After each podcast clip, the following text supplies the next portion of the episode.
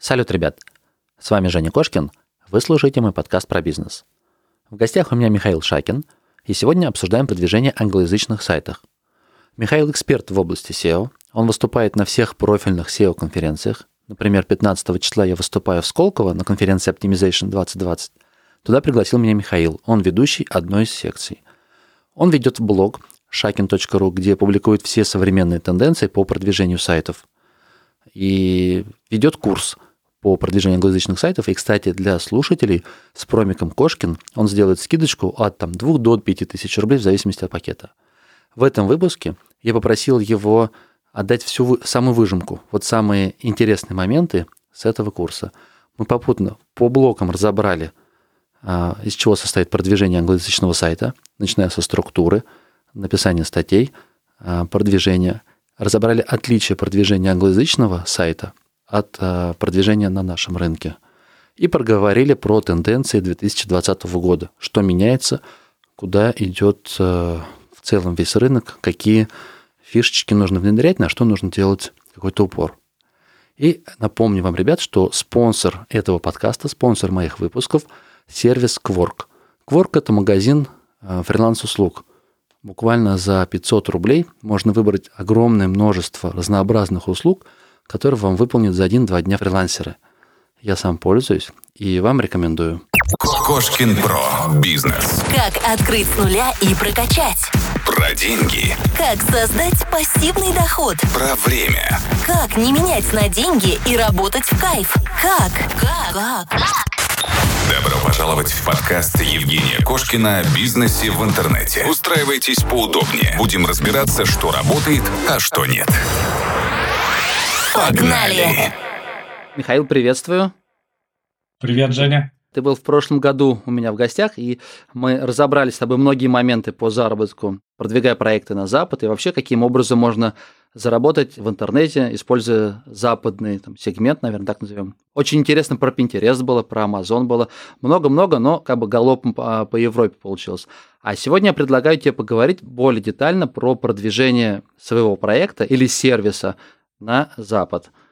Тем более я видел у тебя классный курс, и поэтому я бы хотел такой, знаешь, как бы выжимку сделать за 30-40 минут всю самую такую вкуснотищу с твоего курса упаковать вот в этот выпуск. Отличная тема. Надеюсь, у нас получится. Да, получится, конечно. Как ты на это смотришь? Супер? Отлично смотрю вообще. Начинаем. Так, давай самое интересное, наверное, больше всего то, что волнует. Почему, собственно говоря, мы на Запад планируем продвигать то есть у нас здесь две поисковые системы, Яндекс и Google, и Яндекс все больше и больше трафика забирает на себя. Ну, мне в первую очередь, например, и веб-мастерам многим хотелось бы диверсифицировать, наверное, свои доходы. Все же Google вроде бы, наверное, более так по-честному да, относится к этому? Не забирает всю же выдачу на себя? Если смотреть, например, рынок СНГ поисковый, то так как Google здесь не единственный игрок, то он все свои фильтры не включает на полную мощность как, например, в англоязычном сегменте. Там он намного более жесткий и суровый по отношению к веб-мастерам и к сайтам. А у mm-hmm. нас он такой играет роль доброго полицейского. Ну тогда давай начнем с того, чтобы а, рассмотрим отличия, может быть. Чем отличается вот для тех, кто понимает уже SEO на русскоязычный сегмент, чем будет отличаться, когда мы пойдем продвигать свой сервис или свой контентный проект на Запад? Одно из основных отличий – это то, что у нас принято ссылки покупать, много удобных бирж, а в англоязычном сегменте нормальных бирж нет как таковых. И я очень интересовался многие годы этим э, вопросом, в том числе задавал их своему другу, который работает э, руководителем команды лингвистов русского языка в Нью-Йоркском Google. Мы с ним 4 года жили в Америке. Я пришел к выводу, что там Google очень, так сказать, наблюдает за всеми биржами, которые появляются. Там было очень много попыток умных ребят, команды, компаний, которые запускали различные биржи и сервисы по покупке ссылок. Но как только такой сервис или биржа попадает под радар Google, то Google наказывает, запускает туда команду своих э, разработчиков, программистов под видом веб-мастеров или Э, покупателей ссылок. Угу. Они собирают всю базу ссылок изнутри, у них бюджеты там на покупку ссылок, они сразу максимальные тарифы покупают, все, что можно. И дальше они по своей базе данных уже вычисляют все сайты, которые продают ссылки, все сайты, которые покупают, и наказывают их. Причем, как мне сказал друг из Гугла, он э, как раз общался на эту тему с гуглерами из поискового отдела WebSpam Team, где Мэтт Кац раньше работал. И суть в том, что Google не наказывает эти сайты быстро и э, по простой схеме. То есть мы не увидим, э, что наш сайт, участвуя в такой англоязычной бирже, был наказан. Они делают это в случайном порядке, то есть у них э, такой режим рандома, и от 3 до 5 лет э, период mm-hmm. растянут по времени, когда сайт будет э, медленно помирать, так сказать. То есть это как такой электронный ошейник на шее, и не убежишь дальше определенного предела. И у сайта может расти посещаемость, там 2, 3, 4 года даже, но он все равно обречен участвуя в этой бирже, поэтому никто не сможет сказать, и еще отложено по времени, что именно сайт пострадал за продажу или покупку ссылок. И mm-hmm. по этой причине смысла покупать на таких биржах нет заведомо проиграл, грубо, грубо говоря, стал участвовать в марафоне, но у тебя гиря привязана. Да. На старте, с самого начала. То есть ты побежал марафон, но у тебя 20-килограммовая гиря. Совершенно верно. И только за то, что ты в самом начале стал использовать покупку ссылок, то, как ты делал это в русскоязычном сегменте. Да. Биржи ссылок там небольшие есть, и можно их и нагуглить. Их несколько есть. Но там, опять же, на них нет смысла покупать еще по одной причине, что ссылка, которая сама по себе должна стоить там 10-20 долларов, она стоит 150, 200, 300. На индусы их заполонили, например, и, например, из Кении ребята, из других стран сателлитами, они туда добавили эти сайты свои, и просто на мусорных сателлитах, по сути, покупать такие дорогущие ссылки нет смысла. Но это не говорит о том, что рынка продажи и покупки ссылок там нет. Он огромный, и ссылки на самом деле и продают, и покупают э, по полной программе. Но это сделано не через биржи, а это делается через, э, э, я бы сказал, вот если Рунет сравнить, например, это такое флотилия или, например, там танковая дивизия, все видно с самолета, вот танки, там все, пожалуйста все войска на, на ладони, то англоязычный сегмент я бы сравнил с вьетконговцами, которые по джунглям, там, по норкам, по всяким пальмам их не видно. Их столько же точно или больше даже, но их э, просто так не увидишь. И весь рынок, например, если вы зайдете на популярный англоязычный SEO-шный форум blackhatworld.com, то там раздел Marketplace, то есть э, предложения по продаже и покупке. Там огромное количество, буквально сотни и тысячи тем, где команды э, вот э, специалистов по линкбилдингу, небольшие компании, они предлагают не в виде сервиса, а просто вот напрямую через сообщение. Их, во-первых, отследить сложнее. Google надо, во-первых, мониторить все эти темы, там, заходить, покупать и так далее. И они еще, например, когда вы закупаетесь там ссылками, они не весь отчет, например, вы заказываете там 100 ссылок, образно говоря они вам пришлют отчет на 10-15% максимум от общего количества размещенных ссылок. Причем это сразу вам скажут, мы для безопасности вот делаем вот так и так. И еще одно из основных отличий англоязычного сегмента от, от, от Рунета в том, что там э, очень глубокая специализация у многих компаний. У нас человек приходит, клиент в компанию, и он заказывает и контекстную рекламу, и контент-маркетинг, там и статьи всякие, и SEO, и все что угодно. И создание сайта, и верстку, там, в принципе, все есть. Там тоже такие компании есть, но намного более популярны. Там компании, например, SEO для сайтов юридической тематики. Или SEO для медицинских сайтов. Есть даже там э, такие э, направления, как, например, работа с форумами э, в, авто, в автомобильной тематике. Если вы к таким ребятам обратитесь, они вам с популярных англоязычных форумов приведут ну, буквально тысячи человек в сутки уже там через несколько недель, потому что они модераторы на всех крутых форумах. У них там друзья, знакомые, их темы никто не удалит. Они в подпись на своих сообщениях могут платно разместить вашу ссылочку или тему пропиарить на этом же форуме, поместив ссылку в свою подпись. А у них, например, 5 там, тысяч сообщений. То есть у них огромный ссылочный вес получается и хороший эффект. Она уже как бы не совсем платная, она как бы больше рекламная. А за рекламную ссылку, да. наверное, что наказывать? То есть наказывать не будем. Да. Ясненько. Но ты знаешь, я сейчас припоминаю, вот частично мы немножечко про это, по-моему, проговорили год назад. Вот э, ты прям, я точно помню, что ты рассказывал mm-hmm. про вот это ключевое отличие, что очень много компаний, которые узко специализируются на каких-то определенных, вот, ну, mm-hmm. правильно как сказал, там юридической тематике, и они не просто продвижение, а вот именно там, допустим, кто-то SEO, кто-то там, контекстная реклама. А есть ли, Миш, mm-hmm. какие-то тренды, знаешь, там вот как заголовки SEO в 2020 году, чем он отличается? Я только сегодня увидел пост а, на сайте Backlink, он там сделал новый туториал про 2020 mm-hmm. год, что только в этом году работает. Я так мельком просмотрел, но, в общем-то, мне кажется, это пережеванный прошлого, прошлогодний материал, мне кажется. Да. Ну, может быть, что-то обновилось, но мне хотелось бы услышать мнение профи, что работает в этом году такая тенденция общая, это чем труднее получить ссылку на сайте, тем она лучше будет давать эффект. Конечно, если сайт такой популярный, не продает ссылки, по ним переходит по этим ссылкам трафик и так далее. Еще один тренд – это работа с поведенческими факторами. То есть даже не накрутка, а такое естественное улучшение поведенческих, особенно в выдаче. То есть э, исследования, например, на moz.com пришли к выводу в результате исследований, что для того, чтобы повысить позицию в Google на один пункт, надо увеличить CTR, то есть кликабельность своего заголовка в выдаче на 3%. Хотите на две позиции подняться, соответственно, надо на 6% и так далее. Еще один тренд, это тот же вот Брайан Дин постоянно демонстрирует этот тренд на своем блоге на примере.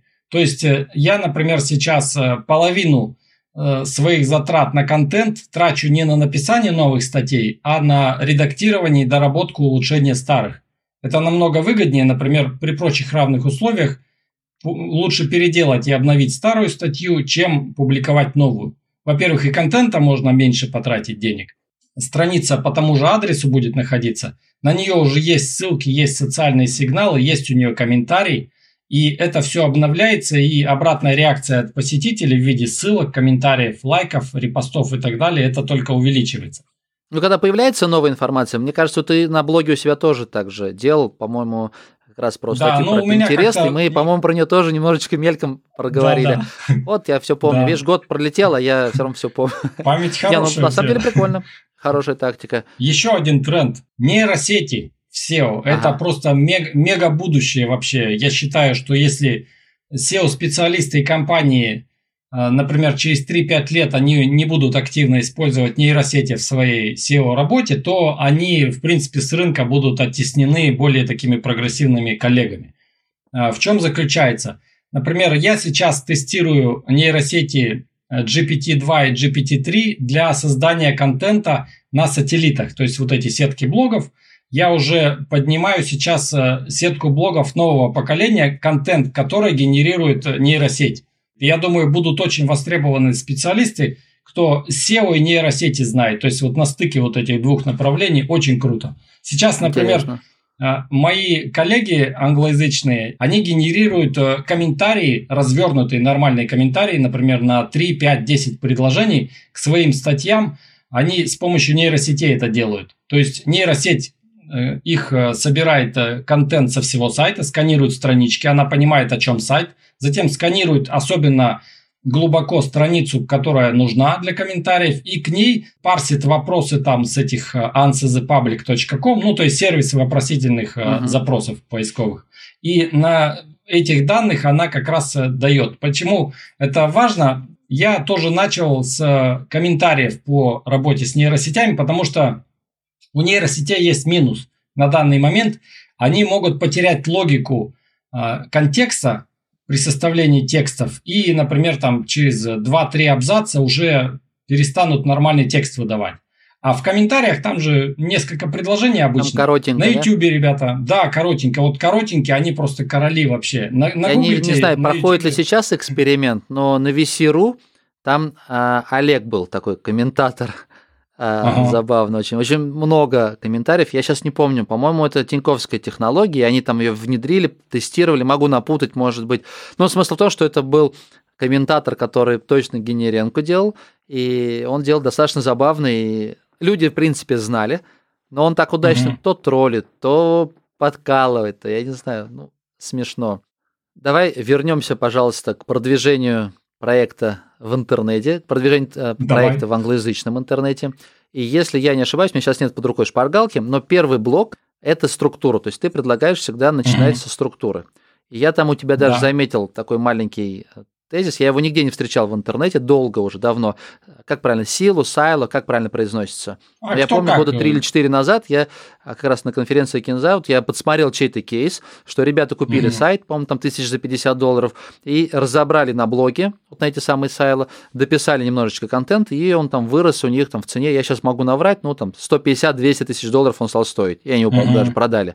Давай разберем вот этот момент. Если я выхожу со своим проектом в интернет или начинаю с самого Мгм. начала, то чем подход с помощью вот этих блоков, чем он отличаться будет? Суть в том, что в основу сила структуры заложен старый добрый алгоритм PageRank. Сила – это, по сути, самостоятельный мини-сайт в рамках более крупного ресурса. То есть, например, у нас по велосипедам сайт, а мы только горные велосипеды возьмем или какие-то кроссовые. И вот э, э, суть силы структуры в том, чтобы со страниц э, о горных велосипедах не было ссылок на, например, с- на спортивные велосипеды, детские велосипеды и так далее. То есть каждый раздел должен быть максимально изолирован, особенно внутренней странички.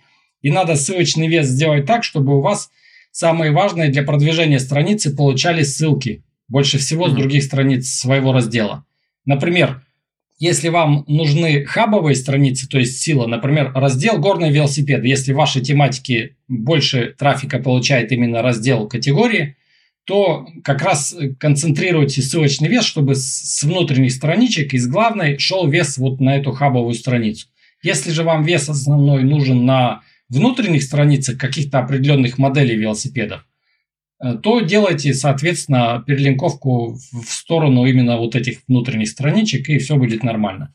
И плюс еще здесь задействованы поведенческие факторы у Гугла, потому что когда посетитель переходит на вот такой хабовый раздел, он, в принципе, не может перейти легко по другим ссылкам на другие хабы. То есть, если он пришел на горные велосипеды, нам, в принципе, уже ясно, что человек хочет горные велосипеды или что-то о них узнать, и он будет ходить только в рамках этого раздела. Это вот тоже очень важно, потому что внутренние переходы тоже важны. Он как паутинкой будет охватывать именно данный раздел. ну, условно, он зашел про горный велосипед, даже если он попал по низкочастотному запросу, я даже не Мгм. боюсь фантазировать, там, ну, не знаю, там, задняя звездочка на горном велосипеде сломалась, пока я ехал, не знаю, куда Да, да. Мне он случайно попал, может быть, даже на комментарий, но когда он увидел, попал сюда и увидел там топ-3 горных велосипеда или э, 8 популярных там колес для горных велосипедов, поэтому все будет интересно, и он может пощелкать даже сам изначально, как бы у него запроса такого не было, но мы знаем его общий интерес. А если мы ему Мгм. подсовываем там, про трехколесные велосипеды, про шоссейные велосипеды, ему это не нужно, и поэтому, скорее всего, это будет бесполезно. То есть мы не работаем над Да. поведенческим. Такая идея, да? Мгм. Окей, и самое главное, если мы все отрежем и оставим только вот э, одну страничку со всеми внутренними ссылками, то у нас будет как бы сайт про горные велосипеды. Это Да, есть как раз вот тот самый сила. Окей. Мгм. Так, а следующий блок у нас, по-моему, внутренняя оптимизация. Да. Это и есть, наверное, формирование вот этой самой силы структуры. Это дальше уже, после того, как структура сформирована, надо привести к виду странички, чтобы они были удобны для поисковых систем, для индексации, для сканирования и, соответственно, для дальнейшего ранжирования. Оно чем-то отличается от того, что там классически принято в русскоязычном SEO. В принципе, нет. Я только такой гвоздь программы вот раздела по внутренней оптимизации. У меня сделан акцент на повышении кликабельности в выдаче. Я привожу примеры запросов, например, лучшая цена по выгодным ценам и так далее. То есть вот добавление таких триггерных фраз, особенно из контекстной рекламы, ну у нас и в Рунете многие это используют, то есть используют страничку своего сайта в выдаче как рекламное объявление, чтобы по нему как можно больше кликали. А раз будут больше кликать, то, соответственно, и позиции будут тоже расти. Как обстоит дело с подбором ключевых слов? Какие инструменты используются при продвижении на Запад? То есть у нас это ну, стандартный WordStat, наверное, самый популярный сервис, бесплатный, Мгм. бесплатного. А дальше уже идут либо кейсо, который позволяет спарсить чужие запросы у конкурентов, у твоих, либо из той же самой выдачи, наверное, ну, ты как мега-гуру Ты озвучь те, которые самые популярные, потому что я, может, уже и э, не популярный. Кей-коллектор пользуют еще, нет? Для англоязычного можно использовать. Нет, нет, сейчас говорю русскоязычный, я хочу провести аналог, что использовать для англоязычного проекта. Там нормальных таких вот э, десктопных программ, аналогов кей-коллектора, в принципе, нет. Есть там Keyword Researcher, но они и по функционалу, и вообще, в принципе, даже не ровня кей-коллектору. Там больше акцент на облачные сервисы типа Ahrefs. Раньше, конечно... А SEMrush? SEMrush тоже топовый такой, один из топовых. И Serpstat. Mm-hmm. Вот это три крупных аналитических сервиса, которые, по сути, в принципе, закроют большинство ваших потребностей по ключевым словам. Вы можете свой сайт, просто отдельные слова, на основе ключевого слова просто нужного спарсить, или топовые конкуренты тоже туда добавляете и парсите. Для полной картины по ключевым словам нужно использовать такие сервисы, как answerthepublic.com. Там на русском языке, кстати, можно отличные вопросы скачивать. А почему я делаю большой акцент на вопросы? Потому что, когда я своего друга э, спрашивал, какие методы вот для улучшения позиции и трафика у странички можно использовать э, с минимальными затратами и усилиями. И он мне ответил, это первое это комментарий, а второе это блок ответов и вопросов на странице, то есть FAQ такой в конце страницы добавлять еще фак. Да, то есть 3-5 а его вопросов брать достаточно. Answer the Public. Да, можно из поисковых запросов, э, подсказок, например, тех же в выдаче просто набираете. Какой-то у вас, например, там тот же горный велосипед, модель такая-то, и вот наверняка по нему какие-то вопросы тоже есть. На форумах где-то погуглить и так далее. Или там какой там велосипед или скейтборд там выбрать. Это подходит и для коммерческих страниц, и для информационных. Вы поэтому своему запросу делаете запрос на answerthepublic.com или на Ahrefs тоже можно, или на SEMrush вопросительные предложения скачивать. Набирайте, выбирайте 3-5 из них и делайте такой блок с краткими ответами. Обязательно сделайте FAQ микроразметку, хотя сейчас Google, конечно, сократил летом э, вывод сайтов с, с FAQ микроразметкой, такой аккордеончик был там снизу э, с подвыдачей, под описанием страничек в Google. Он это сократил, но тем не менее для части сайтов он это выводит. Самое интересное, мне кажется, это больше всего волнует ребят, я точно знаю, что это контент. Где его писать задешево? Потому что когда начинаешь в лоб смотреть, и там цена, я сейчас ну, могу, доллар за слово, например, такие, вау, блин, как дорого. То есть вот градация по цене, чем они отличаются, и с чего, как, как, как этому подступиться, чтобы не платить там по 200 долларов за статью? Хорошее качество начинается где-то от 25-30 долларов за тысячу слов.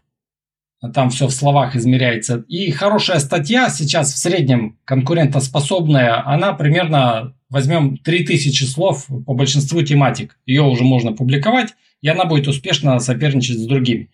При меньшем объеме тоже можно в топ попадать, но уже затруднительней.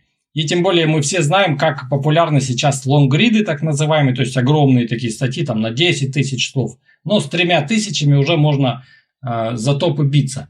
И примерно получается 80-100 долларов за такую статью.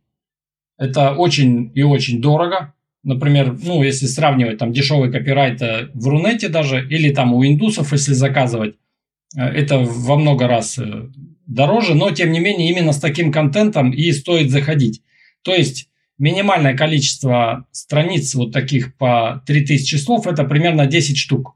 С 10 страницами ваш сайт уже может нормально ранжироваться во многих тематиках. То есть надо 1000 долларов вложить в контент. Начинаем. Тысячу вкладываем и берем первый. То есть мы не разбрасываем, я правильно понимаю, мы берем один силу, один блок да. определенный, и его, вокруг него делаем как раз первые 10 статей и смотрим на результат. Получается, не получается? Есть ли какие-то фильтры на домене? Угу. Или вообще есть трафик? Есть ли смысл дальше вкладывать следующую тысячу? Да. Но я еще э, другой метод, э, более экономный делаю, потому что тысячу вложить, э, согласись, это как бы рискованно, а вдруг он не выстрелит. Поэтому я на более раннем этапе делаю тестирование сайтов. 5-10 сайтов запускаю вместо одного. Если не ошибаюсь, я на прошлом нашем с тобой э, подкасте Наверное. говорил, да. А нельзя ли этот контент, Миш, нельзя ли этот контент, если вдруг не пошло, перекинуть потом на другой домен? Запросто можно. Но я тот э, контент э, с тех сайтов, которые, например, не выстрелили, я там, во-первых, публикую небольшие статьи по 500 слов, например. 3-5 mm-hmm. статей на каждом, 5-10 сайтов запускаю. Это и дропы, и свежереги, и аукционные дропы тоже. И дальше 2-3 месяца даю настояться. И ничего не делаю, не вкладываю, просто вот 3-5 страничек. Причем это не все статьи, а, например, одна статья, а остальные служебные. Об авторе, там, контакт-астом и так далее. То есть по непонятным причинам, даже вот для опытных SEOшников бывает, что Google один сайт полюбил практически такой же, а другой нет. А они, в принципе, ничем особо не отличаются, запросы схожие, одна тематика и так далее. И вот тот сайт, который Google любит с самого старта, он потом и вам многократно окупится быстрее, чем если вы будете просто вот выбер, выбрали домен, который вам нравится, и все силы в него вкладываете, а он, может, не понравился Google изначально. Короче, если мы продвигаем не свой сервис, у которого уже домен готовый, ну, то есть, насколько я знаю, опять же, по общению с ребятами, два запроса есть, ну, по продвижению в интернете англоязычном. Это либо у кого-то есть свой сервис, и они хотели бы теперь его перевести на другой язык и выйти, и продвигать совершенно. И второй вариант – это вот информационные сайты – такие же, которые они делали в Рунете, но здесь как бы стало сложнее, и подкупает то, что цена клика там в 10 раз выше, да. и подкупает то, что там Google, он вроде бы более честный и не отжимает первые там 10 позиций, как где-то делает Яндекс. Да, вот. и можно обязательно вот эти странички, которые там показа- показывают хороший результат на вот лучших сайтах, которые выстрелили, их обязательно копирайтерам заказывайте на доработку, то есть вы из 500 сначала делаете 1000, потом через пару месяцев 2000, и так он у вас в лонгрид, эта страничка вырастает. Не надо ее резко делать огромной. Google это тоже может не понравиться. А поэтапная доработка вообще отлично работает. Я понял. Миша, а что сейчас, как обстоят дела? Я часто как раз вот в том же самом э, гайде, который я тебе сказал, что у Бэклинка вышел, очень серьезная роль э, отводится к продвижению контента дальнейшего. Да забыл, как, как они это называют. Ты хорошо знаешь английский. Ну, распространение контента. Подскажешь? Так сказать. Ну, что-то типа того. А речь о том, чтобы как можно чаще и везде мы его потом пиарили, сам mm-hmm. контент, который, несмотря на то, что он сделан под поисковые запросы, мы должны его вот всюду раскидывать. Да, донести. Для там, наших да. новых сайтов пока это не так актуально. Это уже когда лонгриды мы пишем. Угу. Но у нас тоже в Рунете и в, в украинском сегменте тоже это прослеживается.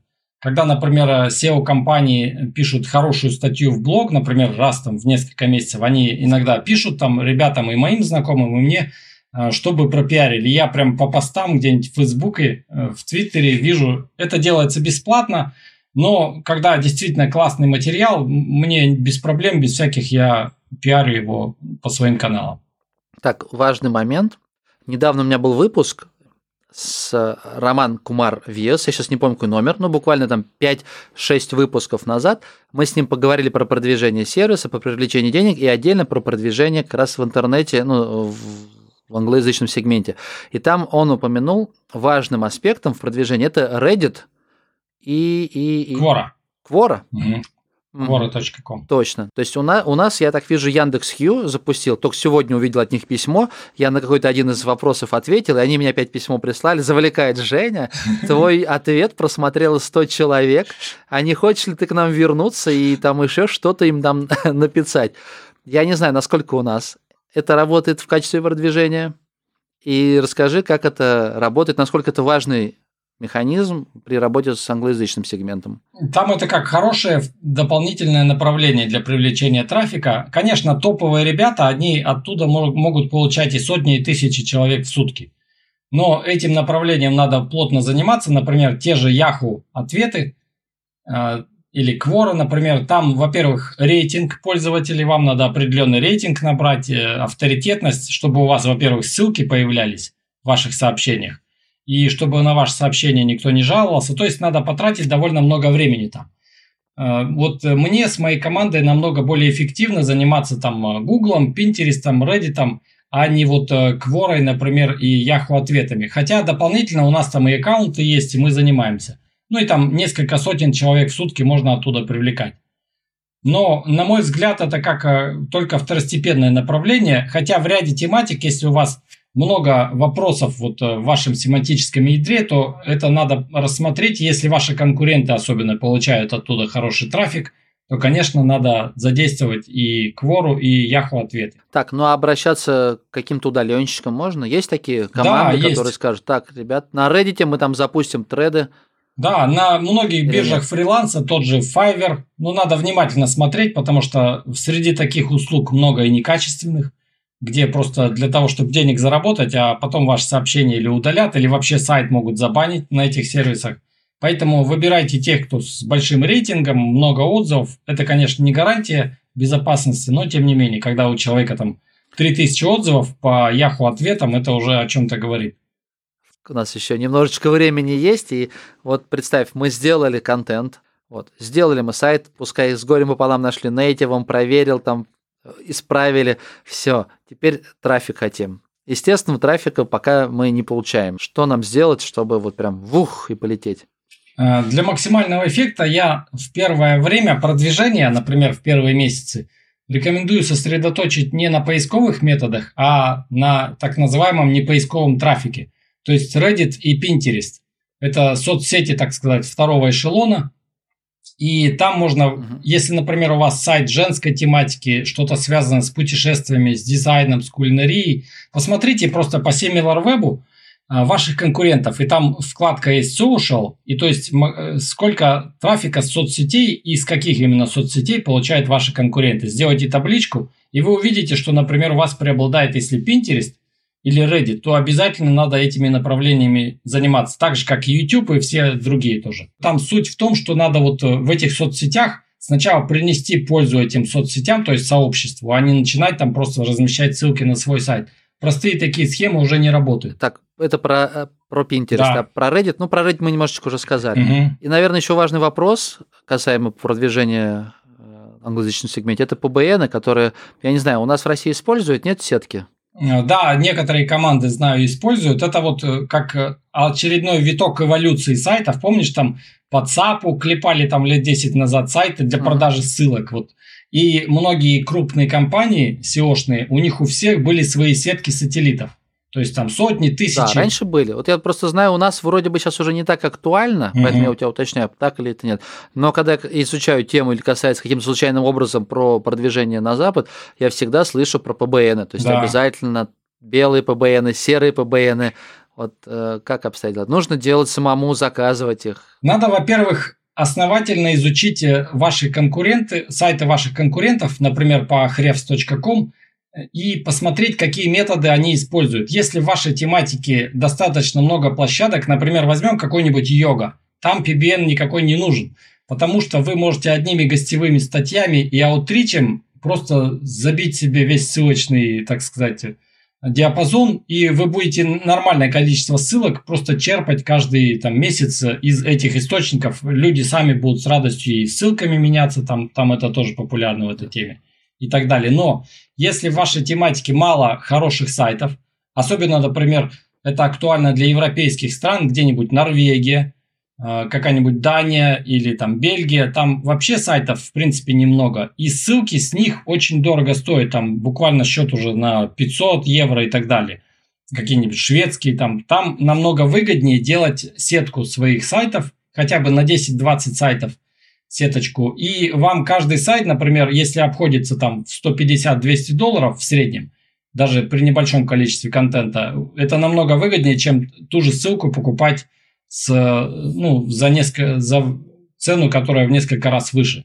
Миш, в завершении, может быть, ты подскажешь, что читать? Я, кстати, ребят, на сайте Кошкин Про я обычно собираю все э, полезные там аннотации, расшифровки, либо тайм-коды по подкасту. То есть, когда вы прослушиваете подкаст, приходите на сайт, всегда можете на сайте Кошкин Про найти этот выпуск и всю полезную информацию, которая доступна есть, я обычно там выкладываю. И все ссылки, которые мы сегодня проговорили и еще проговорим, или, может быть, мне еще Миша пришлет их потом в личку, все, что полезно может быть для продвижения англоязычных э, сайтов, все будет на сайте Кошкин Про.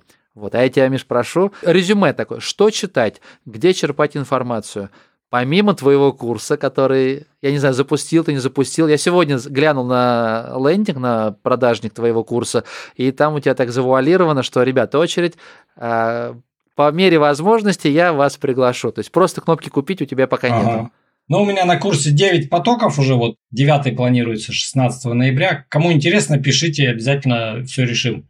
Хотел сказать, что прикреплю обязательно ссылку на твой курс. Спасибо. Твоим участникам сделаю дополнительную скидку. Да ты что? Ребят, кто придет и скажет, что он с сайта Кошкин Про или из подкаста Кошкин Про, то Миша обещал сделать скидку. Да. Круто. А теперь вернемся к моему изначальному вопросу. Что читать, что смотреть, где черпать информацию, достоверную информацию, наиболее такую свеженькую по продвижению проектов на Запад? Этот вопрос мне довольно часто задавали, поэтому я на своем блоге сделал подробный пост. Он называется, его можете нагуглить, англоязычные SEO-ресурсы, которые я слушаю, читаю и смотрю. Во-первых, это блог Брайана Дина, backlinka.com, потом robbyrichards.com, это американский эксперт, и очень уважаемый мною Мэтью Водвард Co. UK, то есть английский специалист. Он э, где-то году в 2012 вообще изменил очень многое в моем мировоззрении SEOшника, потому что благодаря ему я открыл многоуровневые ссылки, размножение контента таким серьезным способом уже, не просто там заменой фраз и синонимов, а вообще по предложениям и по параграфам. И вообще он познакомил меня с целым набором SEO-софта, например, GSA, Search Engine Ranker, там, контент машин и так далее. То есть очень круто. Я этого специалиста до сих пор читаю. И плюс э, большинство западных SEOшников, они в YouTube давно вышли, тот же Нил Патель, тот же Брайан Дин и Мэтти Вудвард, у них у всех свои каналы. Из Facebook групп я бы не сказал, что я там нахожу в англоязычных SEO-группах э, что-то интересное, но из таких э, корпоративных блогов, блогов мне очень нравится блог ahrefs.com англоязычный. Они недавно русскоязычную версию блога запустили и канал на YouTube. Но вот Ahrefs – это вот эталон, как надо вести SEO-компании, какому-то SEO-сервису свой SEO-шный блог. А там настолько круто написано, они делятся, ребята, такими знаниями, что буквально глаза горят после того, как прочтешь многие материалы. Ну все, спасибо большое тебе, Миш. Я все ссылки, все, что ты произнес, все, что ты сказал, я обязательно прикреплю в описании к этому выпуску на сайте Кошкин Про. Тебе удачи и спасибо большое, что ты тратишь время на популяризацию вот этой идеи заработка в интернете, особенно на англоязычных проектах. Частенько поглядываю за твоими выступлениями. Твой канал читаю в Телеграмке, поэтому, ребят, я всем рекомендую. Если нет желания и времени читать все, что Миша рассказал, можно подписаться на его канал, там будет самый вкусно вкуснятинка. Вот так вот. Все, Миш. Спасибо, Евгений. Для меня всегда честь у тебя на подкасте выступить. Так что огромное тебе спасибо. Классные вопросы. Я твой подписчик и слушатель. Спасибо большое. Пока. Спасибо.